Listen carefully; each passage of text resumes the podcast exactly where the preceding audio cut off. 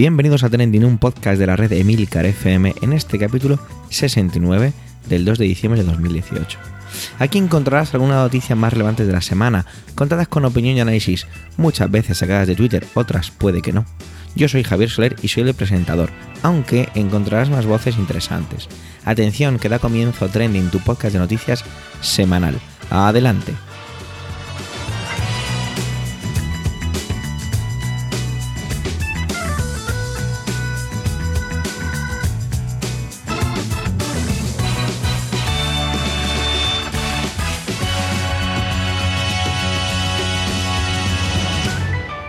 Antes de nada tengo que decir que mi voz está un poco extraña.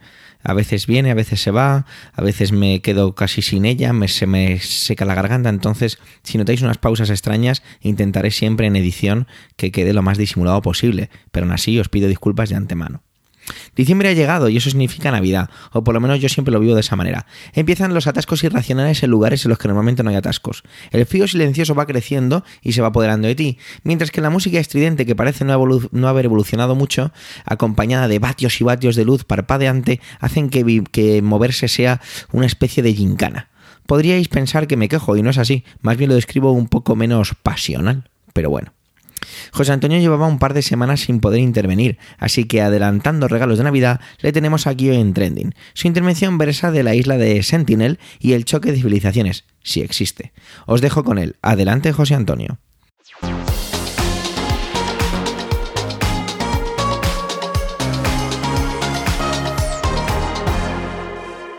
Hola Javier, hola compañeros y por supuesto hola a todos los que nos escucháis esta semana un poco más especial después de un tiempo fuera. Esta semana os quería hablar de lo que ha pasado en la isla de Sentinel. A estas alturas ya todos conoceréis que la noticia de la muerte de la noticia de, la muerte de un joven norteamericano a manos de los habitantes de una tribu aislada y que vive en esa isla. Al parecer el joven quería evangelizar a esas personas, pero ellos se mostraron violentos ante lo que consideraban un ataque desde el exterior. De alguna forma esta historia ha tocado una de mis obsesiones, y es que cuando era pequeño mi libro favorito era Robinson Crusoe, y de joven leí muy enganchado la fantástica novela del río, de Wade Davis, en la que cuenta la historia de Richard Evans Schultz y sus estudios sobre etnobotánica, en realidad por todo el mundo, pero obsesivamente en la Amazonía. De alguna forma la antropología siempre me ha fascinado, aunque nunca he logrado entender esa obsesión de los antropólogos por las sociedades aisladas, esa obsesión de Malinowski por las tribus de Papúa o de Levi Strauss por las tribus del Amazonas. De alguna manera creo que nunca he logrado creerme del todo eso de que la sociedad nos contamina y nos arranca de una especie de edad de la inocencia. Desde luego, todo esto no es más que una cierta caricatura de lo que sería el trabajo de la antropología. Y por supuesto no estoy aquí para enmendar la plana a Malinowski, Levi Strauss o cualquier otro antropólogo, sino de hecho, creo que esto habla más de mis carencias que de las carencias de la antropología, como la mayoría de veces que denostamos una ciencia o un saber. Pero estaba yo pensando en todas estas cosas y en todo esto y me acordé de la polémica de Pablo Casado y las tradiciones cuando la campaña andaluza dijo aquello de que aquí no hay sitio para todos y que los inmigrantes debían respetar las costumbres occidentales para renglón seguido decir que aquí no había ablación del clítoris, aquí no se mataba a los carneros en casa y aquí hay seguridad ciudadana. Y en esto último tiene razón, España es uno de los países más seguros del mundo. Sobre el resto de las declaraciones no voy a perder el tiempo en aclarar que los inmigrantes, como cualquier otro ciudadano, lo que debe respetar es el marco legal, no las tradiciones ni la cultura. Y en realidad me voy a centrar más en, una, en una crítica que fue recurrente y que se hizo en esta nuestra red amiga Twitter. Muchos tuiteros comenzaron a, poner la foto de Pablo Casado en la matanza de un cerdo cuando le dio por hacerse neorural y alabar las verdades de la vida campestre. Y es que en realidad la matanza no pertenece a nuestras tradiciones. Se sigue, se sigue haciendo, pero más como un simulacro, como una forma de mantener esa tradición que como una tradición real. Y es que en el momento en el que hay que mantener una tradición, lo siento, pero esa tradición está muerta porque la tradición ha sido el mecanismo de adaptación y reproducción social que los seres humanos nos hemos dado frente a nuestras carencias biológicas. Es decir, los seres humanos no corremos mucho, no tenemos una gran fuerza, no tenemos garras o colmillos, no tenemos una gran vista, ni un oído, ni un olfato especialmente desarrollado. Es decir, somos una birria. Pero esta es nuestra gran baza, porque lo que tenemos es inteligencia, y esto hace que seamos capaces de crear mecanismos artificiales que nos permitan adaptarnos al medio. Y para que estos conocimientos que nos han permitido subsistir en los más extremos y diferentes ambientes no se pierdan, lo transmitimos de padres e hijos a través de las tradiciones, es lo que va conformando nuestra cultura. Y aquí tenemos la primera acepción de cultura, conjunto de conocimientos y tradiciones de un grupo social. Otra acepción sería la del estado más desarrollado de conocimientos. Esto es lo que la acepción que utilizamos cuando decimos que una persona tiene mucha cultura. Y esto nos lleva a otro concepto que creo que es el que se está poniendo en marcha aquí, el de civilización, que sería el estado cultural más desarrollado de un grupo social. Antes he dicho que no entendía muy bien esa obsesión de la antropología por esas culturas lejanas y aisladas, pero también he dicho que era más una falta mía que un problema de la antropología. Desde luego, la antropología ha sido una ciencia importantísima y una de las cosas que nos ha permitido es vernos a nosotros mismos desde fuera. Y nos ha dado, y con esto nos ha dado uno de los conceptos probablemente más importantes para entendernos, el etnocentrismo. Y es que la antropología se dio cuenta de que todas las culturas son ombliguistas, todas ven el mundo desde su posición y desde luego esa cultura nuestra que podríamos llamar occidental no es una excepción. Y es que efectivamente somos etnocéntricos, vemos el mundo desde nuestro punto de vista. Y esta ha sido, de alguna manera, la máxima a la hora de enfrentar el fenómeno de la inmigración. Porque es, de, verdad que los traslados de grandes grupos sociales no es algo nuevo, lleva pasando toda la vida, probablemente, y es que si algo que nos defina como especie, incluso más allá de la inteligencia la curiosidad, el pensar ¿Qué, habrá más allá? ¿no? Y desde luego la convivencia de diferentes culturas en un mismo espacio también ha sido algo recurrente. De hecho, es más común que los estados alberguen diferentes naciones o grupos culturales que los estados mononacionales, que en realidad son más una especie de utopía occidental que algo que realmente ocurra en la realidad y se dé. Pero lo que sí que es novedoso es la reflexión sobre este fenómeno de la inmigración. Ahora no solamente ocurre, no es que se, hayan, se den esos traslados, sino que pensamos y intentamos entenderlo a través de conceptos y además intentamos regularlo. ¿no? Sería ese fenómeno de la ciencia, de alguna forma, aplicado también a esto. Probablemente el primer concepto que, se, que hemos usado para entender este fenómeno de inmigración fue el del melting pot o crisol de culturas. Este concepto tiene su origen en Estados Unidos a principios de siglo y se basa en la idea de que los Estados Unidos funcionarían como una especie de crisol de cultura. Daba igual de dónde vinieses, la nación americana te acogería, te, haría ser un ciudadano americano. Y esta idea funcionó en gran medida durante mucho tiempo, pero hoy está desfasado. Quiero decir, claro, antes era más fácil. Tú te ibas de mm, Polonia, por poner un ejemplo de un texto clásico de sociología, ¿no? cartas de un campesino polaco. No, tú te ibas de Polonia, te ibas a Estados Unidos y bueno, pues la, más o menos el contacto que mantenías con tu entorno pues era a través de cartas que bueno, pues más o menos, según iba pasando el tiempo, se iban perdiendo. Como decía, esta idea ha funcionado, pero, pero hoy en día lo que ha triunfado ha sido la globalización. Vivimos en un mundo globalizado. Y es importante entender que la globalización no ha sido una McDonaldización, como algunos anunciaron, sino que ha terminado siendo una, lo que podríamos decir una fertilización cruzada, en la que todo se ha visto traspasado por este fenómeno. Y por supuesto, y lo que más se ha visto traspasado ha sido la cultura. Y es que he pensado un poco en, esos cambios que ha habido en los últimos 20 años en, España. Pensad, por ejemplo, en la comida. Ahora coméis kebab, sushi, curry, etc. Y si nos preguntamos, por ejemplo, el kebab, ¿de dónde es el kebab?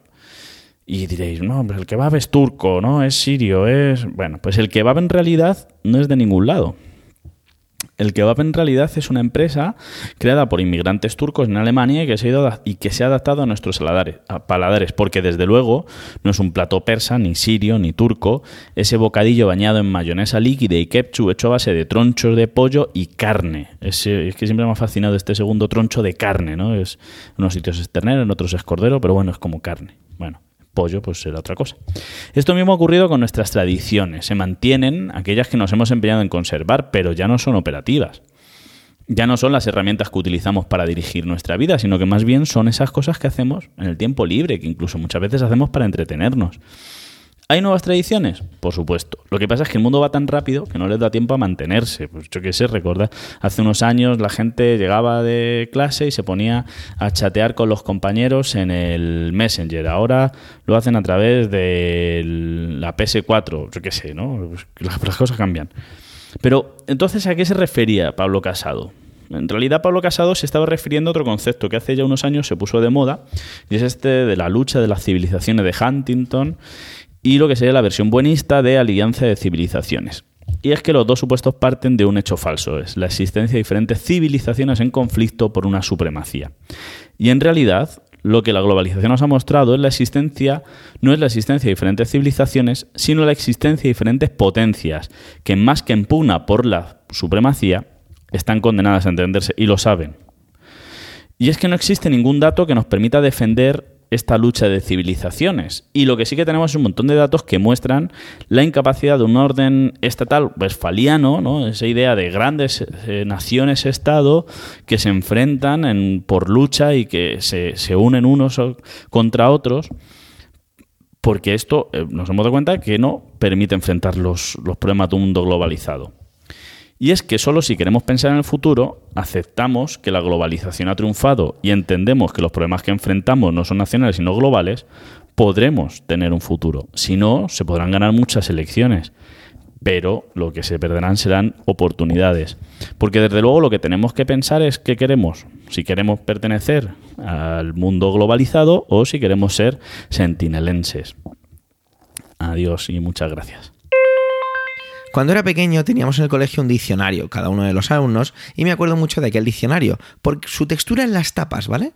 Eh, estoy haciendo un gesto con la mano derecha y es absurdo porque no lo podéis ver. Y la palabra box en gigante, era así en fondo rojo, luego había otro en verde, que creo que era de sinónimos, creo recordar. Siempre que se nombraba el partido político con estas mismas siglas, box, me acuerdo de ese libro. Pero bueno, de ello nos va a hablar José Miguel, eh, del partido, no del diccionario. Os dejo ya con él. Adelante, José Miguel.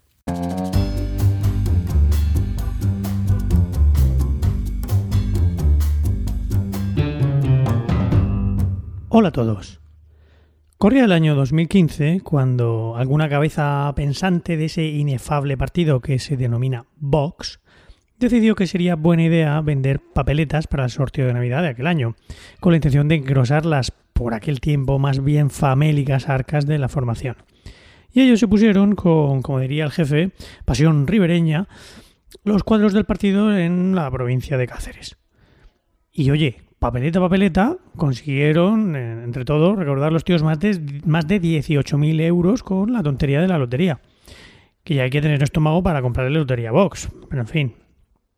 El caso es que al señor Abascal y a sus compinches se les debió de pasar el pequeño detalle de comprar los décimos que se suponía que repartían con sus papeletas, con tan mala suerte que tocó. Paradojas de la vida. Y es que, según denuncia un antiguo dirigente de Cáceres, los afiliados de Vox en aquella provincia estuvieron vendiendo papeletas del número 93.815, mandando después el importe recaudado a la sede nacional en Madrid.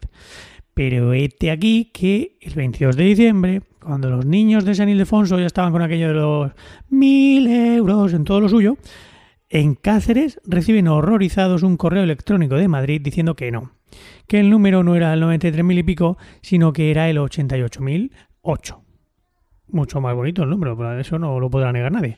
Pero el problema es que al original le tocó la pedrea, que recordemos que son 5 euros por euro jugado, y al bonito no le tocó absolutamente nada. A lo mejor ahora, que se les prometen muy felices en las andaluzas, en las autonómicas e incluso en las generales, a lo mejor ahora no era tan grande eh, el problema de pagar a los poseedores de papeletas el dinero correspondiente al premio. Pero es que en 2015 esos 18.000 euros eran casi el 3% de los ingresos privados de Vox. Y si a eso le añades que habría que multiplicar por 5 una buena parte de esos 18.000 pavos, pues la cosa se ponía un poco chunga. El caso es que Vox no devolvió la pasta y que hay compradores de aquellas papeletas que hoy siguen intentando recuperar su dinero. ¿Que eso les pasa por comprar lotería facha? Bueno, pues sí, pero oiga, están en su derecho. La cosa está en manos de los tribunales y podrían acabar imputando al ínclito Bascal un delito de estafa. Todo un bombazo en este año tan electoral. Obviamente, todo esto de la lotería no es más que una anécdota que pone de manifiesto lo cutres que pueden llegar a ser los señores de este partido. Si la cosa se quedara ahí, tampoco tendría mayor importancia. El problema es que estos señores puede que entren en el Parlamento de Andalucía eh, hoy mismo, este mismo domingo, cuando estoy grabando el, este, este audio. Y es probable que ya lo hayan hecho cuando estés escuchando tú este, mi intervención. Y no me preocupa que vayan a vender lotería desde sus escaños, sino que vayan a malvender los derechos de los trabajadores, de los inmigrantes, de las mujeres maltratadas. Eso sí que es preocupante. Como decía Rubén Sánchez en Twitter el otro día, arroba Rubén Sánchez Vox quiere derogar la ley orgánica integral contra la violencia de género. Así que si eres un maldito maltratador, recuerda que es el partido que mejor defiende tus repugnantes intereses. Cierro comillas. Ojito con estos. Y esta ha sido mi intervención de esta semana. Muchas gracias por haber llegado hasta aquí y hasta pronto. Es una tontería, pero siempre me ha parecido mal recibir propaganda electoral en el buzón. Sí, bueno, entiendo que hace años pues sería necesario, ¿no? No todo el mundo tenía acceso a la televisión o la radio era no tenía la suficiente cobertura a lo mejor para algo así, aunque yo creo que sí. Y bueno, pues esta, esta propaganda electoral pues era un complemento más o menos necesario. Sin embargo, yo creo que la actualidad pues no tiene demasiado sentido y eso hace que haya evolucionado. Y es que ahora parece ser que tiene que mm, van a intentar, ¿no? La posibilidad de que los partidos políticos nos hagan mailing. De eso precisamente nos va a hablar Antonio. La verdad es que simplemente pensar en ello me, me molesta. A ver, no es que me quite el sueño, pero no es algo que me apetezca vivir. Así que os dejo con él y con su análisis. Adelante, Antonio.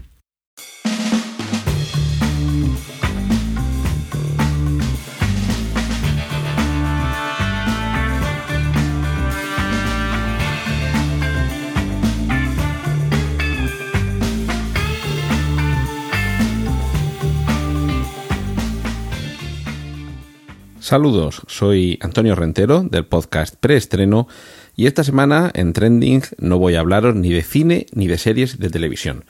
Os voy a hablar de privacidad, de cómo manejan nuestros datos o de cómo van a poder manejar nuestros datos los partidos políticos y de cómo debemos estar tranquilos gracias a las nuevas legislaciones que se están aprobando. Eh, todo esto a cuenta de que esta semana ha surgido la noticia de que en la ley que se está negociando actualmente, ya se ha aprobado en el Congreso y ha pasado al Senado, la nueva ley orgánica eh, de régimen electoral general, se incluía un artículo que permitía, el artículo 58 bis, la utilización de medios tecnológicos y datos personales en las actividades electorales.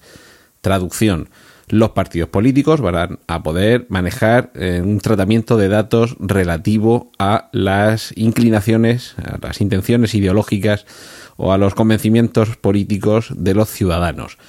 Todo esto para poder comunicarse con ellos mediante, mediante mailing o cualquier tipo de, de comunicación, tanto electrónica, eh, vía correos electrónicos, por ejemplo, como correo tradicional. Claro, enseguida nos puede asaltar el miedo, pero bueno, ¿pero esto qué es? ¿Los partidos políticos van a poder tener acceso a la información de qué convicciones políticas o ideológicas tenemos los españoles?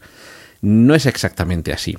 Lo cierto es que todo esto se, se, produce en el marco de la nueva legislación de protección de datos que está teniendo lugar, en primer lugar, en el entorno europeo y más concretamente en su transposición aquí a España. El pasado mes de mayo se aprobó el, denominado RGPD, el Reglamento General de Protección de Datos, una directiva comunitaria con alcance, por tanto, en toda la Unión Europea, que se está transponiendo a, nuestra legislación nacional a través de modificaciones en distintas leyes, en este caso me he referido a la ley de régimen electoral, pero también la conocida como LOPD, la Ley Orgánica de Protección de Datos, que se está reformando con una nueva denominación, que es Ley Orgánica de Protección de Datos y de Garantías de Derechos Digitales. Me imagino que seguiremos llamándola LOPD por, por resumir y porque es más corto y porque ya estamos familiarizados con ello. Pero bueno, en cuanto a este polémico o a la polémica redacción de este artículo, lo cierto es que sí, efectivamente, faculta a los partidos políticos para que en sus actividades electorales, ojo, con esta limitación, puedan manejar recopilaciones de datos personales que tengan que ver con las opiniones políticas de las personas y Ojo, porque se especifica que se podrán utilizar datos personales obtenidos en páginas web y otras fuentes de acceso público y únicamente para la realización de actividades políticas durante el periodo electoral. Atentos a estas dos, eh, esas dos circunstancias que se mencionan aquí. Por un lado, datos obtenidos en páginas web y otras fuentes de acceso público si eres de los que se dedican a marcar me gusta a todas las publicaciones de un partido político con el que eres afín, eh, a través de redes sociales como pueda ser Facebook o a retuitear los tweets de, estos, de estos perfiles oficiales de estos partidos, estás dejando tú mismo de manera voluntaria, expresa y pública una manifestación que en principio va a hacer pensar que tienes alguna afinidad con ese perfil político al que estás apoyando de alguna manera en una red pública. Eso, por un lado, nos debe tranquilizar porque no hay un acceso a ninguna fuente privada de donde se obtenga esa información, sino que nosotros mismos hemos difundido ese apoyo a un partido político y se permite eh, que alguien recopile esos datos que están accesibles al público y que haga de ellos un tratamiento que tenga una función, que en este caso también recordémoslo, es la de comunicar a un partido qué perfiles públicos identificables con individuos son afines a su ideología. Es decir, que lo normal es que si estamos apoyando a un partido en redes sociales y alguien recopila esa información y nos pone la crucecita al lado de este señor parece ser que es afín a este partido, lo normal es que si ese partido se pone en contacto con nosotros, nos envía un correo electrónico, nos hace eh, objeto de, alguna de sus campañas de mailing, lo normal es que estemos de acuerdo porque ya previamente hemos mostrado nuestro apoyo a ese partido. Pero también recordemos esta, esta segunda prevención que se contiene en el borrador de este artículo 58 bis de la nueva LOPD. Y es que la utilización de estos datos va a ser únicamente para actividades políticas durante el periodo electoral. Recordemos que es también durante el periodo electoral cuando se faculta a los partidos para que dispongan del censo electoral, del censo de todos los electores, de todas las personas que tienen derecho a voto. Sí que es cierto que teniendo esos datos y cruzándolos con estos otros que eh, facultaría esta ley, se puede hacer una radiografía muy completa de quiénes somos, de dónde venimos, a dónde vamos y a quién votamos pero sí que es cierto que eh, ese secreto sobre el sentido de nuestro voto ya hemos sido nosotros previamente los primeros que lo hemos eh, desmoronado con nuestra actividad en, en, páginas web, en redes sociales. Y también recordemos que esta limitación que prevé este artículo, como digo, se refiere únicamente a la utilización de esta información durante las campañas electorales por darle la vuelta al calcetín, porque sé que muchas de las reacciones que ha habido esta semana con esta, con la noticia surgida en torno a esta modificación legal, eh, eran más bien de personas preocupadas por lo que, por las repercusiones negativas que podría tener. Yo me quedaría con la parte positiva, y es que precisamente al quedar reflejado en esta ley los derechos mm, a los que tendrían acceso los partidos políticos y a los límites de la, de la puesta en práctica de esos derechos, lo que están haciendo precisamente es circunscribir a un ámbito muy concreto eh, la utilización de esos datos.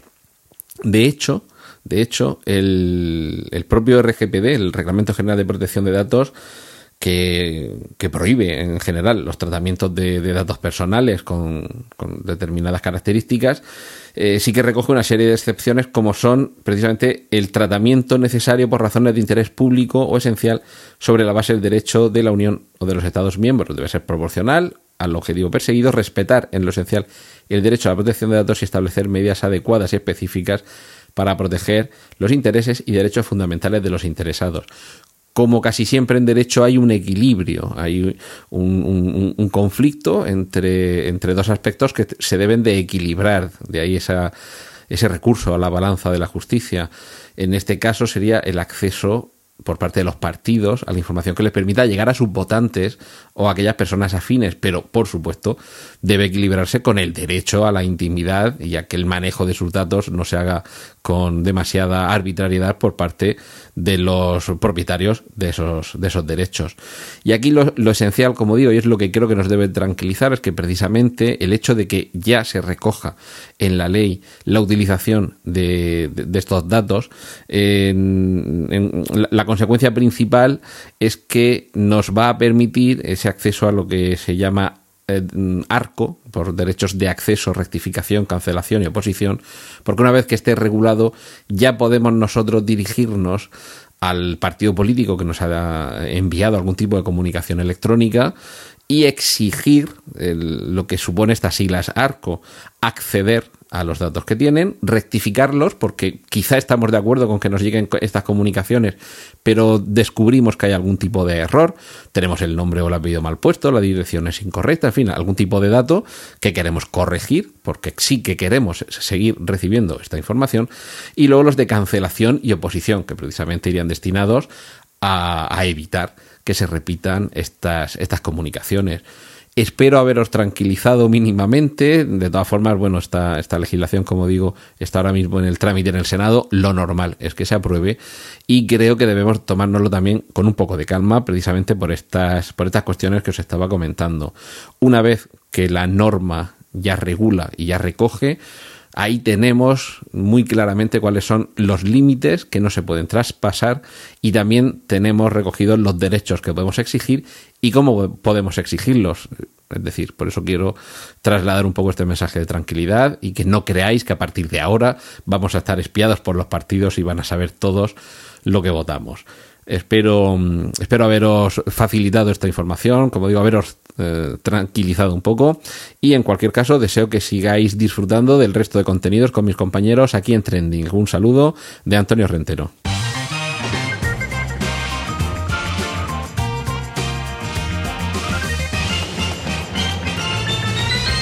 Bueno, bueno, bueno. Muchas veces suelto estas tres palabras seguidas cuando tengo delante a mis alumnos y no sé muy bien cómo empezar una dinámica que tengo en la cabeza. Ellos ya saben que cuando digo bueno, bueno, bueno, el profe Javi empezará a montar un montón de cosas raras y suelen responder con silencio, expectación y alguna que otra boca abierta. Eso me ha pasado un poco esta semana. Si nos fijáramos solo en el domingo, cuando se graba este podcast, habría tantos temas de los que me gusta hablar que eran demasiado potentes. Por ejemplo, ¿no? Que la selección sub-17 de fútbol femenino ha ganado el mundial en su categoría. Enhorabuena para las chicas. Las lágrimas de Macri en el G20. Recordar que soy muy crítico con las cumbres y con estas tonterías de los G. El fallecimiento del presidente número 40 de los Estados Unidos, George Bush. Las elecciones andaluzas. Los chalecos amarillos en París no sé, había tanto trending que me resultaba difícil. Y cuando me encuentro en este tipo de contextos, pues intento que trending traiga algo diferente, algo que no sea tan trending o por lo menos un trending que pueda ser de segundo plano. Por eso, vamos a irnos al espacio. Y es que hacía mucho que no lo hacíamos. Lo haremos a bordo de un magnífico hilo de Alex Ribeiro, arroba alex-ribeiro en Twitter, quien muy amablemente nos lo ha prestado y ya lo ha hecho en ocasiones anteriores. Desde aquí, muchísimas gracias Alex Ribeiro por dejarnos contar este hilo. En varias ocasiones dentro del hilo hace referencia a otros hilos de su creación. Lo que vamos a hacer es que dejaremos en las notas del capítulo el enlace y así podréis conocer todos los demás si os interesan, que os animo a que lo hagáis. Viajemos a conocer el prolífico telescopio Kepler. El telescopio Kepler ya es historia de nuestra exploración espacial. Gracias a él, la cantidad de exoplanetas conocidos se disparó. Fue esencial para ayudarnos a entender una imagen mucho más completa de los mundos que podemos encontrar en otros lugares de la galaxia. El objetivo del telescopio Kepler era descubrir planetas fuera del sistema solar. En concreto, buscaba aquellos que tuviesen un tamaño similar al de la Tierra y estuviesen en la región habitable de sus estrellas. Hable de las zonas habitables aquí. Introduce otro hilo. El observatorio fue lanzado en 2009. Desde entonces, mm, solo con el telescopio Kepler se han descubierto miles de exoplanetas. La mayoría tiene un tamaño entre la Tierra y Neptuno. El telescopio recibe su nombre de Johannes Kepler, del que hablé aquí, y cita otro hilo. Los planetas entre la Tierra y Neptuno son los que popularmente conocemos como supertierras o mini-Neptunos. La mayoría de los descubrimientos se localizan en una pequeña parte de la constelación del Cisne, que el telescopio observó durante los cuatro primeros años. A principios de 2018, el telescopio Kepler había descubierto 2.340 exoplanetas cuya existencia ya había sido confirmada. Si sumamos los posibles exoplanetas, es decir, podrían serlo pero su existencia no está confirmada, la cifra se dispara por encima de los 4.500. El telescopio funcionó más de lo que estaba previsto originalmente, pero lo hizo con un sobresalto importante. El observatorio experimentó problemas de apuntado, es decir, era incapaz de observar la misma región del cielo, algo que provocó que naciese la misión K2. Pero vayamos por partes. El telescopio fue lanzado en 2009 con la expectativa de que durase un año. Era parte del programa Discovery que buscaba reducir los costes de las naves en lo relacionado con la exploración del sistema solar, pero su origen es más antiguo. La misión fue seleccionada en 2001, junto con otra sonda que hoy en día nos es familiar, la sonda Dawn, que está estudiando el planeta enano Ceres y que anteriormente también estudió el asteroide Vesta. Kepler observó 100.000 estrellas en la constelación del Cisne. Todas ellas, estrellas en la fase de secuencia principal, es decir, están en la fase inestable de su vida, convirtiendo el hidrógeno que, acumulan, que acumularon en su formación Kepler detectaba exoplanetas observando cómo cambiaba su brillo por el paso de un planeta. El oscurecimiento de una estrella puede tener diferentes explicaciones, no solo porque un planeta pase por delante. Así que, en los inicios, su existencia se confirmaba por medio de observaciones con otros telescopios y buscando el impacto de su gravedad en la estrella. En febrero de 2014, los astrónomos diseñaron una nueva técnica llamada verificación por multiplicidad, algo que funciona en sistemas con múltiples planetas. En resumidas cuentas, la idea dice que una estrella con múltiples planetas es gravitatoriamente hablando estable. Sin embargo, una estrella que forme parte de un grupo de estrellas muy cercanas entre sí no será estable desde el punto de vista gravitatorio. La inmensa gravedad de sus compañeras produciría efectos palpables. Con esta técnica se llegaron a confirmar 715 planetas de un tirón. La misión original del telescopio Kepler fue expandida y funcionó hasta mayo de 2013. En ese momento se produjo la avería del segundo de sus cuatro giroscopios. Necesitaba al menos tres para poder apuntar siempre en la misma dirección, llevando a la que, a la que ya comentaba misión K2. Sin la ayuda de, esos giroscopios, la misión K2 contemplaba utilizar el viento solar para estabilizar el telescopio y mantenerlo apuntando al mismo lugar varios meses. Cuatro veces al año cambiaba la región de observación, pero siempre eran las mismas. Con K2, el ritmo de descubrimiento de nuevos planetas bajó, pero siguió adelante. En enero de 2016 ya se habían descubierto más de 100 planetas de esa segunda misión.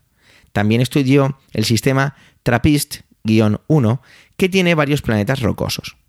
Eso sí, el descubrimiento de los planetas de TRAPPIST-1 no es del telescopio Kepler, sino de un grupo de astrónomos que utilizaron otras herramientas. El equipo de Kepler, sin embargo, sí publicó los datos recogidos por el telescopio para que otros científicos los analizasen. En febrero de 2018, la NASA publicó los datos de 95 nuevos planetas descubiertos durante la misión K2. Todo ello demuestra que aunque el observatorio ya no es tan eficiente como en su primera misión, seguía siendo una herramienta muy útil y productiva en su nuevo objetivo. El mayor logro del telescopio es, sin duda, demostrar que existe una gran variedad de sistemas planetarios. Algunos pueden ser extremadamente compactos, con todos los planetas contenidos en órbitas más pequeñas que la que separa a Mercurio del Sol. También nos descubrió que los planetas pueden orbitar alrededor de dos estrellas, igual que el famoso mundo de Tatooine, del popular universo Star Wars, o que los planetas rocosos similares a la Tierra son más abundantes que los mundos como Júpiter.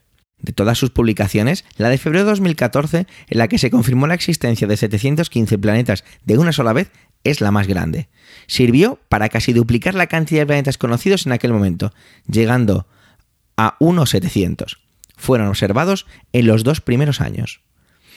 En mayo de 2016 se publicó la confirmación de 1.284 planetas nuevos, elevando el total de exoplanetas descubiertos por Kepler a 2.235 y el total, incluyendo otros observatorios, a unos 3.200. En junio de 2017 se hizo la última publicación de los datos de la misión original. Elevó la cantidad de planetas descubiertos por el telescopio a 2.335, contando posibles planetas, el total se elevaba a más de 4.000. Además, los astrónomos observaron que hay una división clara entre las supertierras, planetas rocosos más grandes que la Tierra, y los mini Neptunos. Las supertierras pueden llegar a 1,75 veces el tamaño de nuestro planeta. Los mini Neptunos, sin embargo, pueden tener entre 2 y 3,5 veces el tamaño de la Tierra. Kepler también descubrió el primer planeta del tamaño similar a la Tierra en la zona habitable de su estrella. Se trata de Kepler-69c, un exoplaneta a 2.700 años luz y con un diámetro un 50% mayor que el de nuestro planeta. Si bien, a pesar de ese hallazgo, no quiere decir ni mucho menos que se trate de un planeta idéntico, aunque es ciertamente interesante. El telescopio también demostró ser capaz de descubrir planetas mucho más pequeños que el nuestro. Es el caso de Kepler-37b, que tendría un tamaño similar al de Mercurio. Probablemente, además, sea rocoso y no tenga atmósfera, precisamente como el planeta más cercano al Sol. Entre tantos descubrimientos, tampoco faltan los más, los más exóticos. Kepler-62e y Kepler-62f, por ejemplo, son dos mundos oceánicos. Probablemente tengan un gigantesco océano global. Están en la constelación de Lira, a unos 1200 años luz, y tienen un tamaño similar a la Tierra. Y por supuesto, en esta lista no puede faltar la estrella Kik 8462852, o como la conocemos en la actualidad, la estrella de Tabi, que se hizo conocida por su extraño comportamiento, perdiendo brillo de forma irregular. Aún no está claro qué lo provoca. Aunque hoy en día solo se contempla la hipótesis natural y se ha planteado que podría ser provocado por el paso de un planeta con un gran sistema de anillos, en un momento se llegó a sugerir que la explicación podría ser artificial, una esfera de Dyson. Esa capacidad de detectar variaciones de brillo también se usó en el popular cúmulo abierto de las Pléyades, Messier 45. Es un grupo de estrellas a solo 400 años luz visible de a simple vista. Kepler analizó sus variaciones, además no detectó esos planetas. El telescopio Kepler llevaba 12 kilos de hidracina como combustible. Era lo que se usaba para poder corregir la posición del, del, telescopio y realizar maniobras, permitiendo que apuntase a cada lugar. También era necesario para orientar las transmisiones de datos hacia la Tierra. Todo ello era necesario para poder descargar los datos científicos y recibir órdenes. El telescopio no tenía un medidor de combustible, así que los ingenieros tuvieron que deducir cuánto combustible les quedaba. En marzo de este año, se anunció que se acabaría en unos meses. Algo que ya ha sucedido. El telescopio Kepler ya no está operativo. La gran ventaja de su órbita es que no está cerca ni de la Tierra ni de ningún planeta, así que no supone ninguna preocupación, a diferencia de lo que pasó con la sonda Cassini. El poco combustible que le quedaba a Kepler se utilizó para garantizar que se podían transmitir los últimos datos que había recogido. Esa conexión se produjo en octubre de 2018, poniendo fin a una misión que ha marcado un antes y un después en descubrimientos de exoplanetas. Por suerte para nosotros, no tenemos que lamentarnos por la pérdida, del telescopio Kepler. Su sucesor, el telescopio Transiting Exoplanet Survive Satellite TESS, ya está en funcionamiento y se espera que sea todavía más fructífero que lo que la anterior, que su antecesor, perdón. La misión del telescopio Kepler ha llegado a su fin. Seguramente todavía oigamos de nuevos hallazgos, gracias a los datos que recogió, en los próximos meses y años, con TESS y los telescopios que vendrán en el futuro. Solo podemos imaginar qué descubrimientos nos esperan. Fin del hilo. Y con esto, lo que me, lo que me da tal, este batiburrillo enorme de datos y, y todas estas cifras, lo que me hace recordar es que quizá no haya mayor trending que hacernos recordar en ocasiones que somos un punto muy pequeño en todo este vasto universo. Y con esto hemos llegado al final del sexagésimo noveno capítulo de Trending. Gracias por el tiempo que habéis dedicado a escucharnos. Tenéis los medios de contacto y toda la información y enlaces de este episodio en emilcar.fm barra trending, donde también podéis encontrar los demás podcasts de la red, en emilcar.fm. Además, en la cabecera de la web hemos colocado un botón en el que os podéis registrar. Y así no os perdáis nada. Si os gusta Trending, recomendarnos, debatir nuestras intervenciones, complementarlas con comentarios. Y si tras todo lo anterior nos dejáis estrellas en vuestras aplicaciones de podcaster, de podcatcher, especialmente en Overcast, pues oye, eso nos, nos ayuda, nos empuja y nos hace crecer y ser mejores. Un saludo y hasta la semana que viene.